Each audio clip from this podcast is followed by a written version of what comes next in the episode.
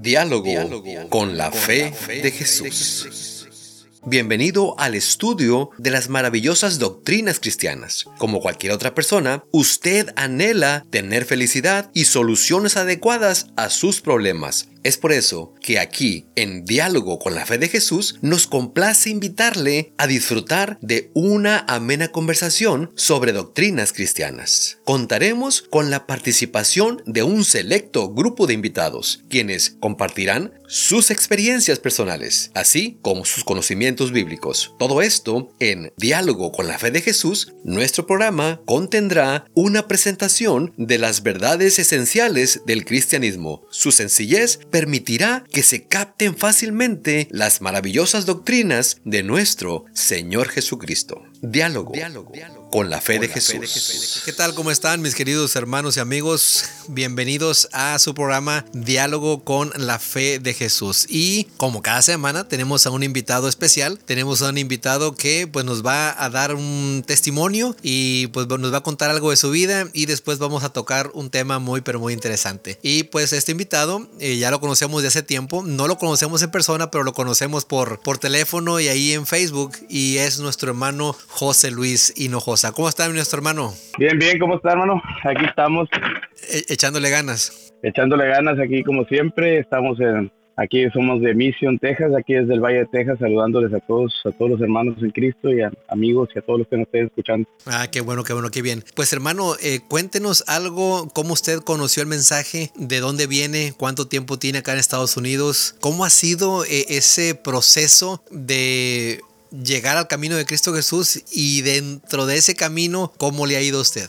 Bueno, yo soy originario de Tamaulipas, del norte de Tamaulipas, de, un pueblo que, que, se llama Guardados de Abajo, Tamaulipas. Después ya en la edad adulta me moví a la ciudad de Miguel Alemán. Eh, del rancho a la ciudad. Y ahí empezó todo. Ya yo me casé como a los 21 años, a los 21 años de edad me casé y pues yo tenía una familia, se puede decir entre comillas católica porque no, no, casi no iba a la iglesia, íbamos nada más de vez en cuando, cuando había algún evento, una boda o algo. Eh, pero mis papás nos inculcaron la, así las creencias esas de, de la iglesia católica.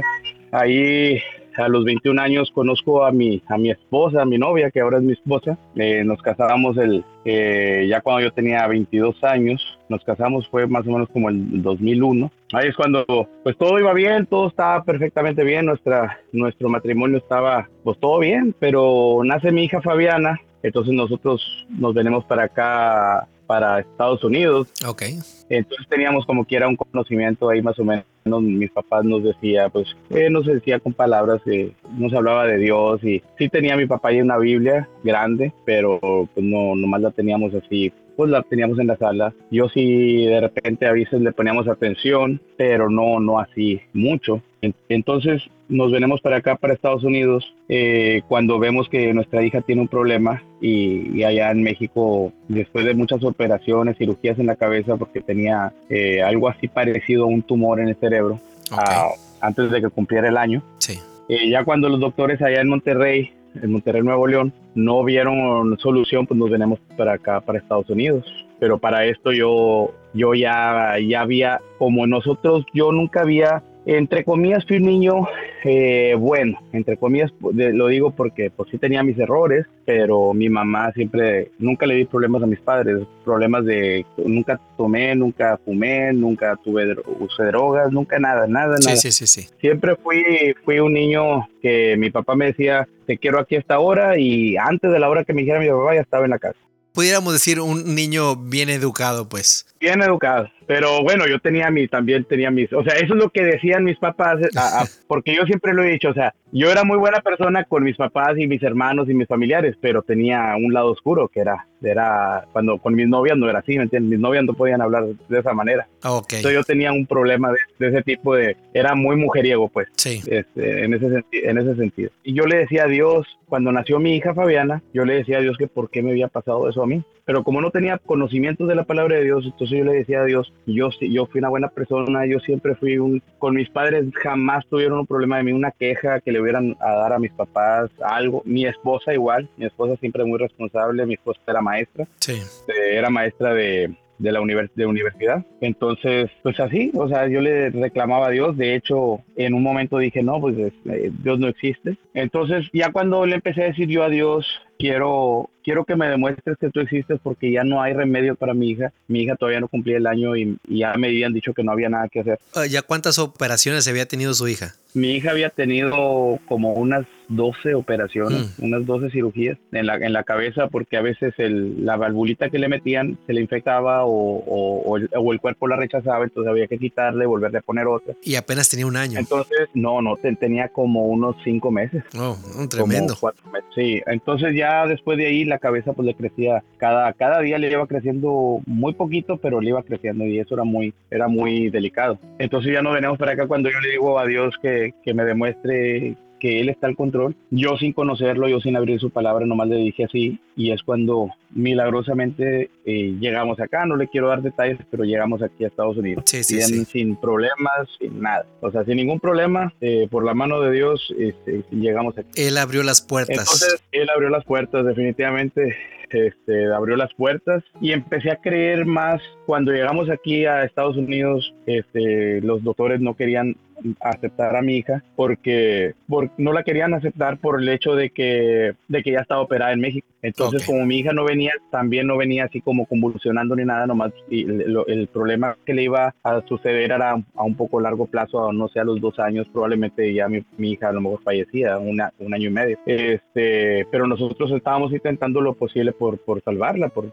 por buscar la manera. Entonces, ya cuando llegamos aquí a Estados Unidos, los doctores nos rechazaban, nos rechazaban que no, no iban a poder ellos meterle mano porque nuestra hija ya venía operada de México y ellos no sabían qué hacer. Aparte, no teníamos seguro, no teníamos nada. Pues al, al final, de ya bien decepcionados nosotros, llega un, una persona que trabaja eh, en el Driscoll Children's Hospital de, de Corpus Christi y él es el que milagrosamente eh, nos dice que él nos la va a ver y es cuando empieza todo, nomás este, también hay otro otro asunto que hay que llegar a Corpus Christi y es cuando ya empieza milagro tras milagro y es cuando nosotros sí logramos llegar a Corpus Christi fácilmente, este, sin ningún problema, sin, sin buscar cosas ilegales ni nada, o sea, Dios con su mano poderosa, o sea, por ahí fuimos, pedimos permiso directamente ahí sin ningún papel ni nada y ellos nos dijeron, no dijeron nada, simplemente nos dijeron pasar y todo sucedió perfectamente bien. Este, llegamos a Corpus, eh, a mi hija Fabiana la operaron, eh, ya cuando el doctor dijo, yo sé lo que tiene tu hija, en Monterrey no le pudieron hallar esto, vamos a hacerle esto. Tu hija es la en ese tiempo, en ese tiempo, estoy hablando del 2000,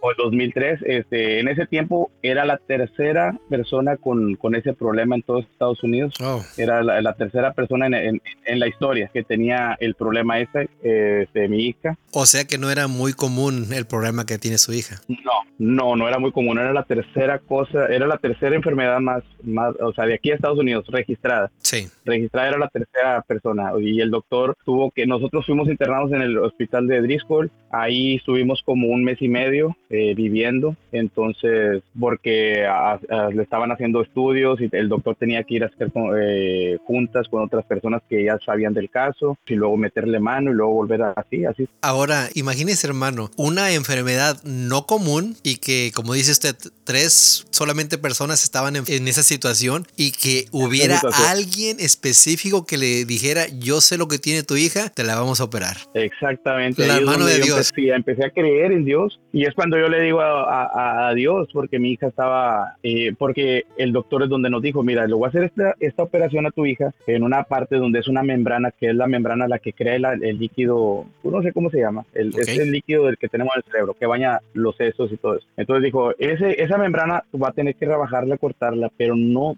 necesito que no, eh, yo es la primera vez que lo hago esa operación y necesito que no sangre nada. Si sangra un poquito, a tu hija le va a tener que abrir el cráneo de, dos en dos, de, prácticamente todo. Y gracias a Dios salió perfectamente bien. El doctor, así como yo quería que pasara, así pasó. Y es donde yo le dije a Dios, voy a entregar mi vida, voy a llevar a mis hijos, a mi esposa, voy a, caminar por donde tú quieras, que camines y tú salvas a mi hija para dar testimonio de tu poder, de como dice la palabra de Dios. No es que haya pecado él o haya pecado aquel, sino es para que la gloria de Dios se manifieste en ellos. Amén, así es, así es. Eso es lo que a mí me motivó y dije yo, aquí es donde Dios se manifestó en mi hija y aquí es donde yo estoy aprendiendo. Y por esa razón yo empecé a entregarme a Dios. ¿Cómo fue el proceso de ya llegar usted a una iglesia? No a donde está usted ahorita, pero a una iglesia a una iglesia, el proceso fue que ya llegando a, la casa, ya cuando el doctor nos dijo estás de alta y todo está bien, ahora depende de Dios lo que vaya a pasar con tu hija. Dijo, ya por la parte de que tu hija ya no tiene presión en el cerebro, ya está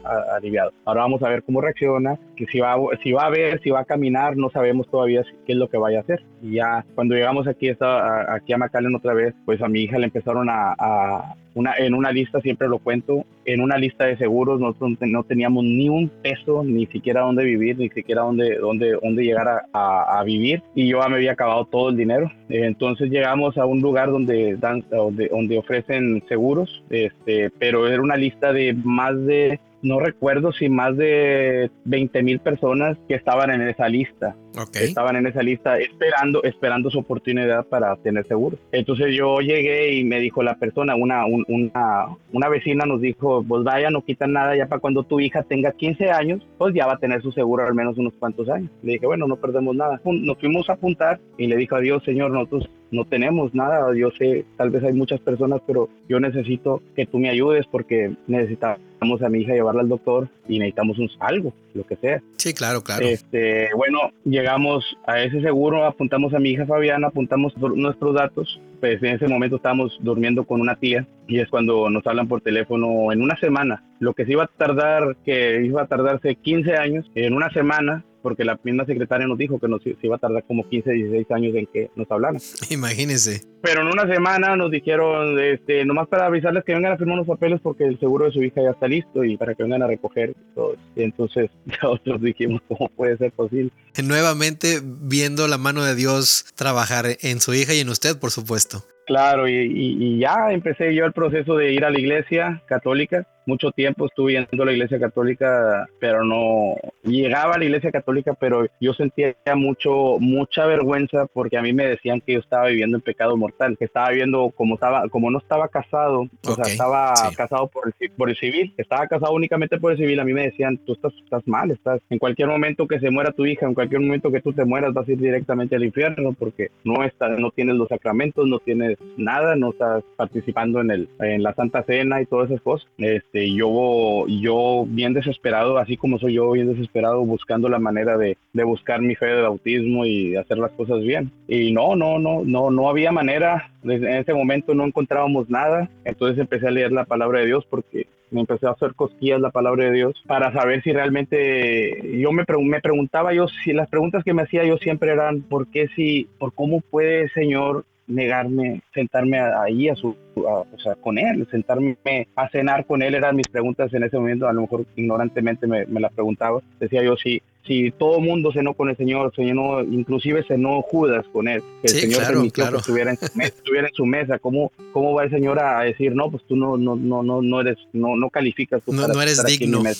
no eres digno. Si el Señor hasta Judas tenía ahí, dije yo, ¿cómo puede ser que yo no, no sea apto o no sea? Entonces todo eso me empezó a mover el tapete, como decimos, y empecé a leer la palabra de Dios. En ese momento llegan los misioneros mormones eh, poquitos años después de, que yo yo sí fui a la iglesia un rato pero después de que de que no me dejaban participar de la cena del Señor yo no sabía mucho eh, sobre los las doctrinas de la iglesia católica pero ya después que empecé a estudiar un poco de sobre el tema ya vi que no concordaba con lo que decía la palabra de Dios y, y ya empecé yo a, a, retirarme de ahí de la iglesia católica. Entonces yo le dije a mi esposa es que eso no está bien entonces ya pasaron algunos años yo más o menos leyendo la palabra de Dios a, a, no, no sabía mucho, pero sí la, la ojeaba y la leía un poco. De, de pronto llegaron unos misioneros, misioneros mormones, y es cuando me enseñaron a leer la palabra de Dios ya bien. O sea, ya me enseñaron qué significaban las, los, todo al pie de la página. Sí. Los, los, todas las referencias. referencias y todas esas cosas, cómo se seguía en cadena, todo eso. ¿Llegó usted a asistir con ellos, hermano? Seis meses, seis meses estuve estudiando con ellos la palabra de Dios y el libro de Mormón. Aquí el asunto fue cuando ellos me quitaron la, la Biblia como, como libro principal. Ahí es donde ya no me gustó también. Eh, como libro principal me lo quitaron y se, eh, da cuenta que ya usábamos el libro de, la Biblia, lo usábamos como referencia, el, el libro de Mormón como principal. Okay. Y ahí es donde yo ya empecé a patinar, como decimos, y ya empezamos a entrar como en un pequeño debate yo con unos, con unos amigos de mormones y ya no me gustó lo que ellos ya no, ya, ya no tuvieron respuesta y, ya, ya no fui a la iglesia, yo me, me decepcioné el 2000, del 2007 o 2006 al 2012 yo ya no toqué ninguna iglesia, ya no, ya, aunque me invitaba, porque el 2010 conocí a, mi, a mi amigo adventista, un, a Miguel Sánchez, de ahí lo conocí a él el 2009, el 2010 y es cuando él me empezaba a invitar, pero yo no quería saber nada de, de ninguna iglesia. Ya estaba así como, como decimos en México, ya estaba ciscado. Ya estaba ciscado porque pensaba, ya estaba generalizando. El problema es que empecé a generalizar, yo decía que todos los cristianos eran iguales y todo, era, era, lo mismo. Entonces, eh, había muchas cosas en la Biblia, pero todo se contradecía. Cuando veía cualquier doctrina, se me contradecía y se me contradecía, porque la Biblia decía una cosa, yo no entendía cuando decían el Nuevo Testamento que ya lo, el Viejo Testamento ya no está, entonces veía gente viendo el Viejo Testamento y decía, pues si el Viejo Testamento no existe, ¿por qué me lo estás leyendo? Y así, o sea, me hacía muchas preguntas Sí, sí, claro. Entonces ya el 2013 llega el problema de mi mamá, eh, una enfermedad de mi mamá y, yo tenía también problemas de salud y es cuando yo me acerco a la iglesia adventista porque el problema fue que yo ya estaba muy mal, mal depresivamente y con mucha ansiedad y mi mamá también ya estaba muy mal para morir. Eh, ya para cuando llega mi mamá casi nos, nos, dice que ya tiene cáncer terminal, que no nos había, no, no nos había dicho nada. Ella nos ocultó su enfermedad de, mucho tiempo, años, se puede decir que años, y ya nos vino diciendo, sabes que ya me quedan meses de vida. Este, entonces fue muy duro para mí porque mi mamá pues era muy joven, tenía 53 años. Entonces, eh, nosotros éramos muy apegados a ella y, no, pues nos sentimos muy mal. Ya para esto, ya yo, yo me sentí muy mal. El, mi amigo, yo trabajaba con mi compañero de trabajo, que es Miguel Sánchez, trabajábamos juntos. Entonces, él me vio que yo andaba muy mal, que andaba muy mal, no me concentraba nada, no, no, estaba haciendo las cosas bien y, y él me, me recomienda que si puede mandarme un pastor porque le conté la situación. Me dijo, si quiere te mando un pastor. Dijo, no, no, no, no por nada. Dijo, no, no te molestes nomás para que hable contigo, ayuden algo. Claro, claro. Eh, ya cuando llega el pastor adventista a la casa, eh, yo estaba a la defensiva con una Biblia, este, para que no me fuera, según yo, a leer la, la que no me fuera a lavar el coco como claro. Este, Entonces, cuando llega el pastor, me empieza a leer la palabra de Dios, me empieza a decir muchas cosas bonitas del Salmos 23 y yo quedo, ya cuando pues yo, yo tenía mucha sed, yo tenía, para empezar, yo tenía mucha sed de Dios, tenía mucho deseo de, conocer a Dios y de saber una verdad que dijera yo, es que concuerda, que concuerde, o sea, que, que, que encajara muy bien como, como encajan las, las piezas de un rompecabezas, porque yo no quería estar y que no entendiera y que me dijera, sabes qué, no entiendes tú, pero así debe ser. Y yo no quería eso, no, no, porque yo no, no me quería, como decimos, no me quería tragar esa cosa. Claro, claro. Si no la saboreaba, si no sabía yo de lo que se estaba hablando. Entonces cuando el, el pastor me empieza a hablar muy bonito de, de, todo y todo encajaba muy bien, entonces ya es cuando, cuando yo dije, le dije al pastor, le dije, ¿sabe qué? Le dije, ¿puedo, puedo ir a su iglesia? Le dije, me, me hace mucha falta. Entonces eso, el de ir a la iglesia salió de usted, no salió del pastor.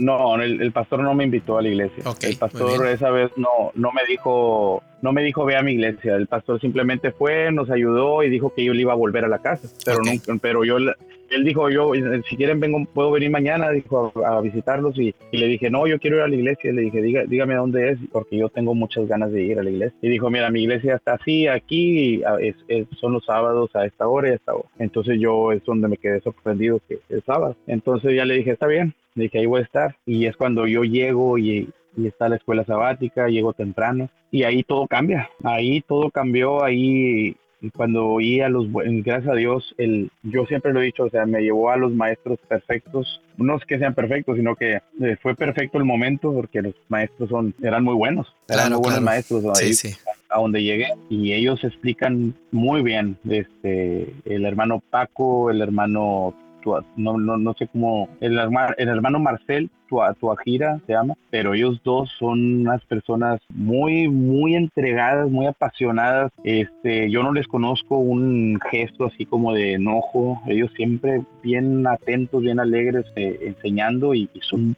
muy buenos, muy buenos para enseñar. Y yo me quedé asombrado, tan asombrado de que no quería irme.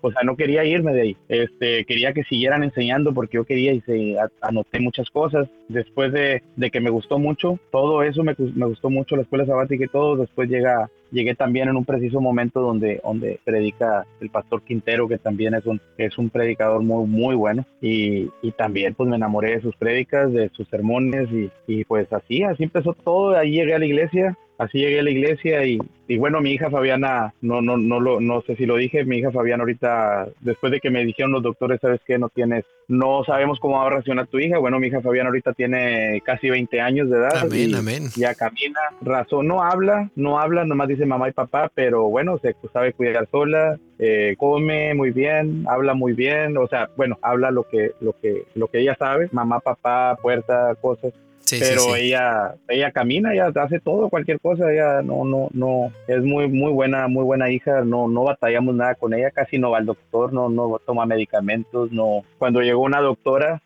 llegó una doctora y se sorprendió porque vienen trabajadoras sociales, entonces vino una trabajadora social y tocó la puerta y le abrió Fabiana y le dijo la, la trabajadora social, "Hola, este se encuentra tu mamá" y pues Fabiana no habla. Sí sí sí sabe lo que le estás preguntando, pero no sabe contestar. O sea, sí, sabe quién es su mamá, sabe quién es su papá, sabe todo. Ella sabe qué escuchar, a qué es leche, sabe pedir de comer, pero no sabe responder. Entonces ella le dijo, ¿dónde está tu mamá? Y ella con una señal le dijo dónde estaba su mamá. Entonces, eh, más o menos ella sospechó y vino mi esposa y le dice, yo soy la mamá de Fabiana y, mi hijo pues le había abierto la puerta. Entonces dijo, ah, ok, es que vengo a ver a usted y, y a Fabiana. Dijo, ella es Fabiana y dijo, ¿Cómo? Dijo, ¿cómo que ella es Fabiana? Dijo, sí. Dijo, es que el diagnóstico que tiene ella es para que ella esté en cama. Dijo, para que ella no, o sea, casi esté vegetal. Sí, claro. Y dijo, no, pues ella sí. Dijo, ella es mi hija Fabiana. Dijo, no, no está vegetal. Dijo, está, está normal, así, así como Bueno, ahí, ahí, pudiéramos decir, hay que eso otra prueba más de Dios que realmente Él cumple sus promesas. Con, con esa trabajadora social que dice, bueno, yo conozco niños que están en este mismo estado, pero no debería estar ella así. Sí, ella no debería estar así, debería estar en cama y dijo, yo conozco muchas eh, niñas o niños con su diagnóstico y tienen un tubo, le tienen que dar comida por, por un tubito y tienen que, dijo, y tu hija está muy bien, dijo, no, o sea, no, ella avisa para ir al baño, ella hace esto, ella hace todo, o sea, se levanta sola de la cama va y se acuesta sola a la cama. Entonces es una niña prácticamente, bueno, nosotros le podemos llamar normal, pero bueno, y ya después yo así conozco la iglesia y ya empieza todo, todo lo, lo que voy a contar sobre por qué amo la Biblia, porque empecé yo a, a regalar. Tuve, empecé un ministerio que es regalar Biblias, regalar Biblias de, de papel fina, de papel fino, pues ahorita también voy a decir por qué, si se puede, si me alcanza el tiempo, voy a decir por qué regalo eh, Biblias de hoja fina y tratar de, de regalar eh, Biblias que estén buenas, que te llenen el ojo, porque a la gente les gusta a veces ojearle, que, que suene ese, ese sonidito de la, de la hoja fina que se ve muy bonito. Y, Así como crujiente, ¿no? Sí. Sí. Ahora, usted se encontró con un grupo de personas la cual explicaban de alguna manera la Biblia y que después como que se la hicieron a un lado y luego se encuentra con otro grupo de personas que le enseñan que hay que estudiar la Biblia y que le enseñan de acuerdo a lo que la Biblia pues habla y ve, y, ve usted esta, esta diferencia. Esa diferencia grande que el sábado es el sábado, no hay con que el sábado se mueve para un lado y, el, y, cosas así, que si la Biblia dice esto, que si Dios, si Jesús dijo, bueno, la, traducción, la nueva traducción viviente me gusta más como lo dice, no malinterpreten a lo que he venido, no he venido a, eliminar ni a, ni hacer nada diferente de lo que, lo que dijeron los profetas, vengo a, a darle cumplimiento, este, y eso es lo que me gustó mucho cuando me hablaban del Viejo Testamento, que y, el Nuevo Testamento y todo empataba, todo encajaba perfectamente, nada de que le voy a quitar aquí, esto no, esto ya no es, esto sí ahora sí es. Y eso es lo que yo ya me, ya empecé a entender muchas, muchas cosas, bastantes cosas, y ahí es donde, donde todo empezó a, a, encajar todo, todo esas piezas que, que, que, yo a fuerza me hacían como que ya hemos visto, siempre lo, lo pongo así como un, un rompecabezas. Entonces a veces, a veces uno quiere aferrado a, meter una pieza porque quiere a fuerza acabar con ese rompecabezas y, y, quiere meter esa pieza a fuerza. Y a veces, en, a veces logramos, logramos que encaje, pero vamos a, o sea, la mente eso nos, nos hacemos honestos y decimos, no, no, o sea, no te, no, no te hagas, esa pieza no va ahí. O sea, por más que le encaje. O, sea, usted puede ver el rompecabezas, pero eh, hace que a fuerza esa pieza quepa, pero cuando usted se le queda viendo, usted puede ver que no va ahí. Sí, no va ahí, no va ahí esa pieza, entonces eso es lo que a mí me pasaba, porque me hacían a fuerza poner esa pieza ahí y yo me conformaba viéndola, aunque estuviera chuequita, me, conformaba, porque como quiera ya está dentro, decía yo. Este, pero no, ya cuando, llego ahí a la iglesia adventista, gracias a Dios, este, quito esa pieza y pongo la que debe ser y, y encaja sin siquiera pucharle, encaja perfectamente. Entonces es donde yo digo, aquí estoy, aquí estoy, aquí es donde Dios quería que estuviera. Y, ya después de que estoy en la iglesia ahí y que empiezo a leer la palabra de Dios como debe ser, bueno, empiezan a cambiar muchas cosas en mi salud, eh, en la salud de mi familia, mis hijos con asma, empiezan a cambiar el asma, ya no, ya no, ya no lo, ya no es más. Mi salud empieza a mejorar, mi, mi ansiedad, mi, mi, arritmia cardíaca que tenía, que padecía de hace tiempo. Muchas cosas empezaron a cambiar porque empecé a cambiar también la alimentación, un grano que me salía en el labio cada año, era cada año, cada año me salía un grano en el, eh, siempre en enero me salió un grano en el labio, bueno, también ese grano ya fue historia, ya no, ya no, desde, desde el 2013 que me bauticé ya no me volvió a salir ese grano. Amén, este, Entonces, 2013, ya usted tiene nueve años dentro del Evangelio. Así es, me bauticé el 2003, en octubre. Bueno, yo porque lo conozco, pero para los hermanos que no lo conozcan, este, hemos visto algunos videos que ha hecho usted, cómo es que tiene una buena colección de Biblias. Y, yo me imaginé cuando le entregué la lista de los temas que usted iba a tomar este, este tema. Y ya entrando en el, en el tema que vamos a, a, tocar, usted se da cuenta cuando le dije, le dije de estos dos grupos que le explicaban de una manera y que otro lo explicaba de otra manera, pero cuando la Biblia dice que ella está inspirada por Dios, no podemos tener a un Dios que se contradiga, ¿verdad? No, es imposible eso. Entonces, cuando ya la, Biblia es inspirada por Dios, eh, es donde yo, donde yo me se contradecían los grupos esos que le digo que, vinieron a visitarme, me decían que me empezaron a querer quitar la Biblia. Yo decía, pero ¿cómo vas a quitar la Biblia si es, inspirada por Dios? Entonces no concordaba con eso, aparte de otras muchas cosas que, bueno, no necesito decir, pero, pero lo más importante aquí es que me decían, la Biblia eh, estaba muy manoseada, estaba muy adulterada por eso había otro otro testamento. Entonces es donde yo decía, no puede ser, eh, no no no no tiene sentido porque la palabra de Dios eh, tiene que cumplir su, su propósito, como dice la, la, misma palabra de Dios, que la palabra de Dios va a cumplir su propósito en uno. Entonces, ¿cómo va a cumplir un propósito en uno una, algo que está corrompido? Entonces no, no tenía sentido para mí lo que decía. Y no solamente eh, dice que es inspirada por Dios, sino que también es útil para qué, hermano? Para redarguir, o cómo se dice? Redarguir.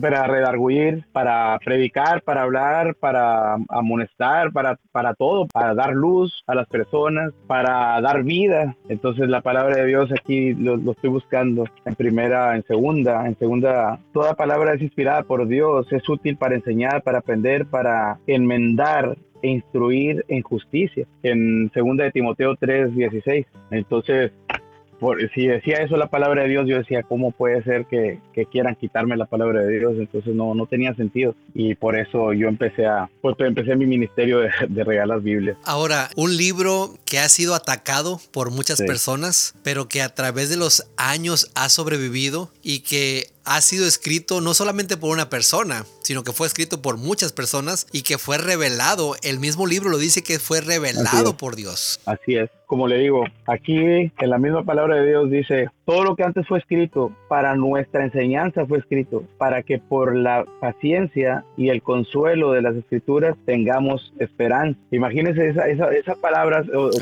uno, uno, cree que lee la Biblia todos los días, pero, pero vuelves a leer eso y, y vuelve a darte vida. O sea, es algo bien extraño, es algo es algo que la palabra de Dios tiene, que cualquier otro libro no tiene. O sea, uno todos los días la lee, todos los días eres, eres estudiante de la palabra de Dios y dices ser estudiante, pero vuelves a abrir la palabra de Dios y, y aunque ya te sepas ese, ese, versículo, vuelve, vuelve como a llenarte, como a sentir, como que te dan una, una energía o una seguridad tremenda y que te hace seguir para adelante. Ahora, a pesar de que se ha atacado mucho y que es un libro que tiene muchísimos años de antigüedad y que estaba yo repasando eh, eh, los años que se tardó en escribirse, 1600 años y no solamente fue escrito por una persona, sino por muchas personas y pudiéramos decir la casualidad de que todas eh, se complementan, ninguna de ellas se contradice, como si se contradicen muchas de las religiones. Exactamente, y pues todas las Biblias, a mí lo que se me, se me hace, o sea, sí también muy, muy bueno es que todas todas las Biblias son, es verdad que hay muchas religiones, pero es la misma Biblia, a diferentes versiones, pero lo, lo, lo, bueno que ahí está la palabra de Dios y, eh, por ejemplo, yo estuve, estuve asistiendo a la iglesia católica, estuve, y sí es cierto, estuve ahí también yendo a, con, los hermanos mormones y otras personas eh, en otras eh, denominaciones que no tienen religión, supuestamente. Eh, y digo supuestamente porque al último uno ve como que como que ya tienen una doctrina, ya sea de Calvino o de otras partes. Entonces, al último, bueno, todo el mundo usa la palabra de Dios y al último uno se basa, como, como dice Isaías, a, a la ley y al testimonio. Si no hablan conforme a eso, es que no les ha amanecido. Entonces, uno tiene que basarse en lo que está escrito. Este, aunque te hablen muy bonito, por ejemplo, los, los, mis hermanos mormones que, que, aprecio mucho, o sea, no, no, no, no me gusta hablar mal de nadie ni, ni de ellos, mucho menos, que simplemente son muy buenas personas, me ayudaron mucho, me ayudaron mucho, me, me, gustó como me,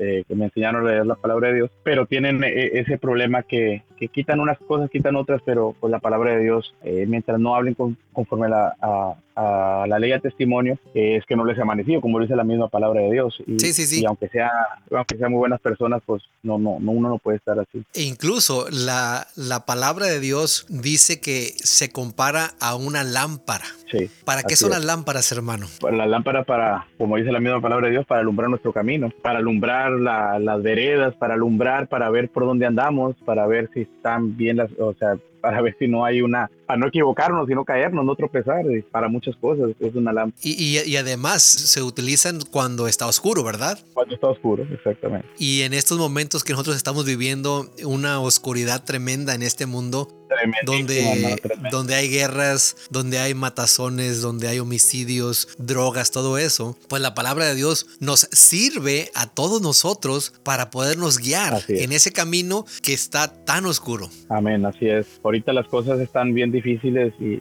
eh, sí es cierto que hay rumores de guerra y hay guerra y está bien, bien triste la situación, pero hay otras cosas, eh, no sé si decirlo, pero hay muchas cosas, por ejemplo, en la, la televisión, el internet eh, tiene doble filo, entonces eh, los, nuestros jóvenes están pisando terrenos muy resbaladizos y están pisando terrenos muy difíciles, entonces la palabra de Dios es, es muy importante en, en, esta situación, porque tanto la guerra, como sí es cierto, hay guerra y rumores de guerra, hay también enfermedad que matan el cuerpo, y, pero, pero hay otras cosas que matan el alma y el espíritu o, matan el alma, entonces eso es lo que tenemos que tener mucho cuidado. Ahora, vemos que la escritura es inspirada por Dios, que fue escrita en un periodo de 1600 años más o menos por diferentes personajes que muchos de ellos ni siquiera se conocieron y sin embargo concuerdan uno con el otro y que a través de ella podemos tener una luz para nuestro camino. ¿Qué otros beneficios tiene la, Biblia para nosotros, hermano? Yo sé que, ¿cuántas Biblias tiene en su casa? Pues tengo muchas Biblias. Porque ya en las este fotos que, que, le hemos visto por ahí, yo sé que tiene muchas Biblias y que tiene eh, diferentes este, versiones. A ver, a lo mejor tiene más que yo, hermano. Sí, no, tengo, pues que tengo muchas diferentes. no las ha este, contado. No, tengo muchas, tengo 2, 4, 6, 8, 10, 12, 14, 18, 20, 22, 24, 26, 28, 30. No, tengo bastantes. Así nomás así a simple vista la son como unos 30 pero es que la, es que es, un amor que le tengo a eh, no yo sé que una biblia pues es suficiente no no nada que ver eh, pero es una es como un algo que, que me puse a hacer yo como es como un tipo colección un hobby para mí tal vez este porque me gusta mucho eso de, estar hojeando las biblias de hoja fina. Y bueno ahí donde la pregunta que usted dice lo, lo que usted referente a lo que usted dice, ya lo mencioné en Romanos, en Romanos 15, 4, hay algo muy bonito que dice toda la, todo lo que antes fue escrito para nuestra enseñanza fue escrito para que por la paciencia y el consuelo de las escrituras tengamos esperanza. O sea, eh, gracias a todo esto, de la, para eso es, para que en, medio de todo esto que está pasando, todo esto que nos está ocurriendo, o sea, uno, uno, uno tiene la esperanza de que algo bueno va, va a suceder. O sea, como decimos, después de esta tormenta, pues va, va a estar el, el arco iris, decimos algunos, ¿verdad? o al final del, del, túnel está la luz. O, hay muchas personas que dicen muchas cosas así como dando a entender que después de esto vienen cosas mejores. O sea, y esto es lo que la palabra de Dios nos da esa esperanza de que no os preocupéis, eh, eh, o sea, o, o, persevera, como dice Mateo 24, o sea, que hay que perseverar a pesar de ver todas estas cosas, porque pues Él está a punto de regresar y, va a venir pronto. Claro, y como dijo usted al principio en el libro de Segunda Timoteo, nos enseñan también, nos corrigen, nos reprende también y, nos instruye, pero nos instruye no, no como la instrucción del mundo, sino que nos instruye, dice, en justicia. Y un, un, cristiano debe de ser justo. Así es. O, mejor dicho, déjeme, eh, corrijo, un cristiano, nosotros como cristianos, yo me debo incluir ahí también, nosotros como cristianos deberíamos de ser justos, deberíamos de dar un buen ejemplo a los demás. Y si no damos un buen ejemplo, es que tal vez es porque no hemos estudiado la palabra de Dios. Exactamente, y esa es, la idea de, la palabra de Dios, esa es la idea de estar pues leyendo, la, meditando y orando para, para cuando vengan esos problemas que, que yo, bueno, ya, soy, ya tengo mucha experiencia en, que, en caídas y raspones, eh, para volver a levantarnos, porque ya he, yo he tenido muchos problemas eh, con esto que está pasando, cuando la palabra de Dios dice que permanezcan, a pesar de ver todas esas cosas en Mateo 24, el que permanece, como dice, el que perseverare hasta el fin, ese será salvo. Así es. Este, bueno, y, y yo me agüitaba, como decimos nosotros acá en, en, el norte, acá en el norte de Tamaulipas, me sentía mal, porque a veces sentía yo como que yo no estaba perseverando, como que yo me estaba agüitando o me estaba yo cayendo por ver tanta tragedia, eh, tanta muerte, tantas tragedias que veía alrededor de mí. Eh, me decía la misma gente, mi misma gente, mis hijos, bueno, mi hijo mayor, el, el, que más, que es más grande, me ah, llegaban a decirme, y bueno, ¿y dónde está Dios? Así como, como le decían algún día, como dice el salmista, ¿y dónde, dónde está Dios? O como le dijo, como le decían al salmista a veces, o en, en, uno, en uno, de los salmos dice, eh, eh, mucha gente decía, eh, ¿dónde está tu Dios? O también ah, en el libro de Job, la, la esposa de Job me dijo, bueno, ¿dónde está tu Dios? Entonces, eso es lo que muy normalmente a mí me decían también, bueno, ¿y dónde está Dios? Y, y se moría este niño, ¿dónde está Dios? Y se moría aquel niño, ¿y dónde está Dios? Y veía morir a primos de COVID, de esto, de cáncer y veía a las primas, primas de 20, 25 años de edad o 30 años de edad donde decían, este, ¿dónde está Dios? Eh, yo le pedí tanto a Dios que salvara a mi papá y ¿dónde está Dios? Y veía tanta, tanto eso, ¿dónde está Dios y dónde está Dios? Lo veía, lo, lo escuchaba de tantas partes que se me empezó a pegar como si fuera una enfermedad. Empezó, empecé yo también a cuestionar, ¿y dónde está Dios? ¿Cómo le predico yo a ellos si yo también estoy enfermo, yo también estoy mal. Este, entonces llegó un momento en que como que me caigo, como que me caí, como que ya me, me, me, dio pereza espiritual o me dio, no sé qué es lo que pasó conmigo, pero si no hubiera sido por la palabra de Dios, este, no sé qué hubiera pasado, tal vez, no, no sé, no sé qué hubiera pasado, pero gracias a ustedes también que están siempre ahí conmigo en el, en, el grupo y, que, que, me están estirando las orejas, como decimos. este, ustedes también y, y, y las hermanos en Cristo, los pastores de mi iglesia también, Carto, me hablaban y qué está pasando, José Luis, mira, no te hemos visto participar. Y ya pues les tenía que contar, les tenía que decir, ¿sabes qué, hermano? ¿Sabes qué, pastora? Eh, eh, me siento muy mal, o sea, me está yendo muy mal, no, no hablo de economía, estoy hablando de que me siento como que estoy perdiendo el, paso, como un caballo que pierde el paso, como, como algo que pierde el ritmo, como un corazón que pierde el ritmo, no sé, este, pues de ver tanta, tanta, tanta maldad, tanta tristeza, entonces de eso habla eh, Jesucristo dice, perseveren, perseveren a pesar de todo lo que van a ver. O sea, la palabra de Dios ya no lo, ya no lo había dicho. Van a pasar estas cosas, necesitas perseverar, van a pasar esto, va, se va a acabar la, el amor, eh, la, la, ciencia va a aumentar, la, la, gente va a perder el amor a Dios, va a perder el amor hacia, mis, hacia sí misma va a haber muertes, va a haber matanzas, esto y el otro, y o sea, necesitas perseverar aunque veas tú todas esas cosas. Y también, mi hermano, eh, la palabra de Dios nos dice que ella misma nos deberíamos nosotros leerla porque ella nos trae salvación. Ella nos da sabiduría para poder ver a Cristo Jesús como nuestro único Salvador. Exactamente. No, como lo dice Juan 17.3, y esta es la vida eterna, que te conozcan a ti, al único Dios verdadero y a Jesucristo a quien tú has enviado y eso pues nada más se sabe y se conoce con la palabra de Dios. Exactamente, si no la abrimos, si no la leemos, ¿cómo nos vamos a dar cuenta nosotros? Exactamente. Ahora, ha habido muchas guerras en, el nombre de, Cristo Jesús o en el nombre de Dios. Ah, incluso hay gente que no cree en la Biblia, hay gente que ha tratado de eliminarla, de que no haya más, pero hemos visto que a través de los años, imagínense, ya eh, Moisés fue el que empezó a escribir la Biblia y hasta nuestro tiempo sigue viva todavía. Eh, ella misma nos dice que a pesar de todo lo que, de todos los intentos de destruirla, pues va a sobrevivir, va a sobresalir. La palabra de Dios dice misma que la, la, hierba se marchita, la flor se cae, pero la palabra de Dios permanecerá para siempre. amén, amén. eso es una verdad muy, grande porque la Biblia siempre ha sido la Biblia. Todos los libros que pasan de moda, todos los libros eh, se empolvan y dejan de ser, pero la palabra de Dios siempre es nueva, siempre está actual, siempre es de hoy siempre pueden pasar todos los años que fea. Puede haber carros del año, puede haber nuevas tecnologías, nuevos teléfonos, nuevas cosas, pero la palabra de Dios siempre es la palabra de Dios. Ahora, ah, imagínese hermano, hubo una guerra en Francia que se llevó a cabo simple y sencillamente porque los franceses querían tener una semana de 10 días en lugar de una semana como Dios lo había establecido en su palabra de 7 días. Y hubo un personaje apellido Voltaire, que él fue el que hizo la guerra más, eh, más fuerte por eliminar la Biblia y al final él murió, su, su guerra contra la Biblia pues no, no, no pasó a más y ahora en día donde él vivía hay una una casa publicadora que se dedica a hacer Biblias. Así de poderosa es la palabra de Dios. así es, cumple su propósito. Ahora, hermano, ya, para ir terminando y para que nuestros hermanos que nos escucharon refuercen o se animen o reanimen su, deseo de llegar a Cristo Jesús o su deseo de leer la palabra de Dios, cuatro consejos que usted nos pueda dar, hermano, acerca de la Biblia. Acerca de la Biblia, bueno, para empezar, que la lean. O sea, leer la palabra de Dios es, es algo muy bueno. Por, por ejemplo, un ejemplo rapidito, rapidito. Yo cuando hubo un tiempo aquí que se pusieron bien duras las cosas aquí, en, más duras de lo que ahorita están aquí, lo que es el valle para el trabajo.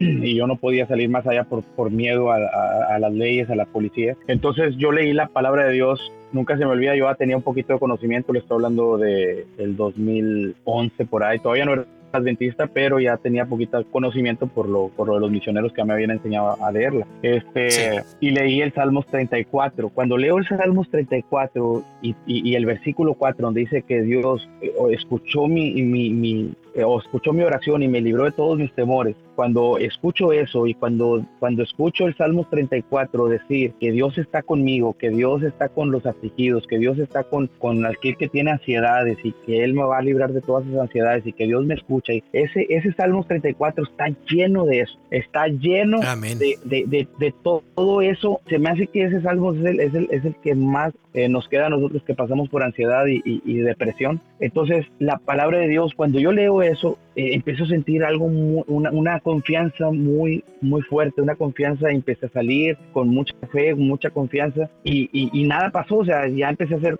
agarrar confianza porque estaba con mis temores de que no puedo salir, porque qué tal si me paran o qué tal si esto, qué tal si lo otro. Entonces la palabra de Dios me empezó a dar bastante confianza, bastante confianza y bueno, lo que, lo que hay que hacer es abrir la palabra de Dios y ahí está su palabra porque ahí está el autor, ahí está el autor, ahí está el Espíritu Santo, donde uno abre la palabra de Dios, ahí está el Espíritu Santo y eso se siente, se siente después de hacer una oración pidiéndole a Dios eh, dirección y pidiéndole, porque la misma palabra dice que todo lo que pidan en el nombre de Jesús se les dará. Bueno, uno cuando pide y le dice, Señor, quiero seguridad, quiero, eh, quiero sabiduría, quiero entendimiento porque, porque se necesita todo eso para, para vivir ahorita, este, el Señor te lo va a dar, definitivamente te lo va a dar y te va a dar esa confianza para, pues, para lo que tú necesitas del día a día. Entonces, invitar a los hermanos a que tengan una Biblia, a que la lean. A que la lean. Como usted nos los acaba de decir en su testimonio, no solamente la tenemos que leer, sino que tenemos que estudiarla, ¿verdad? Porque ahí encontramos verdades que nos dan esperanza, que nos dan ánimo para seguir. Así es. ¿Algún otro consejo, hermano?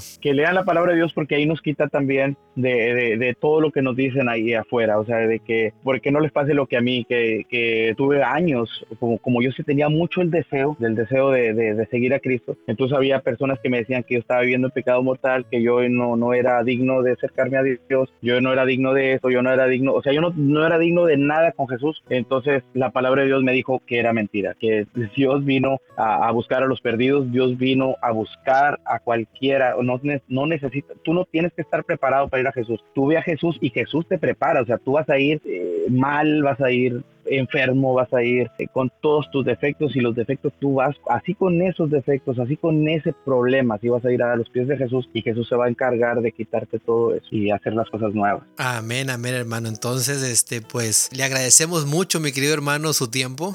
Le agradecemos por su testimonio, por ser valiente y contarnos su historia y pues algunas últimas palabras, hermano, para ya para despedirnos. No, es todo, eh, nada más eh, agradecer por todas estas cosas, agradecerle a usted, eh, agradecerle al canal. Yo, yo conozco al hermano Jonathan desde ya hace tiempo también, por no, no en persona, ya, algún día le voy a poner lata a su casa para ver nieve o a ver qué hacemos ahí.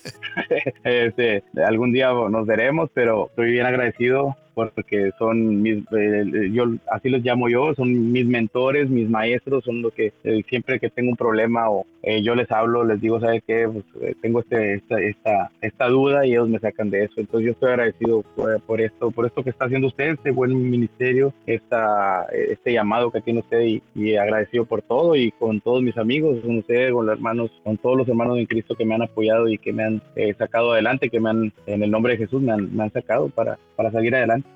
Amén, amén hermano, muchas gracias. Muchas gracias por todo, ahí estamos. Y a ustedes, mis queridos hermanos y amigos que nos están escuchando y que nos escucharon hasta aquí, les agradecemos y les pedimos también que por favor compartan con sus familiares, con sus amigos en las diferentes redes sociales, así para que podamos expandir este ministerio y para que más personas escuchen de la palabra de Dios, sepan y algún día, si es que no han, no han entregado su vida a Cristo Jesús, pues lo pueden hacer. Que Dios me los bendiga y nos vemos la próxima semana. Hasta luego.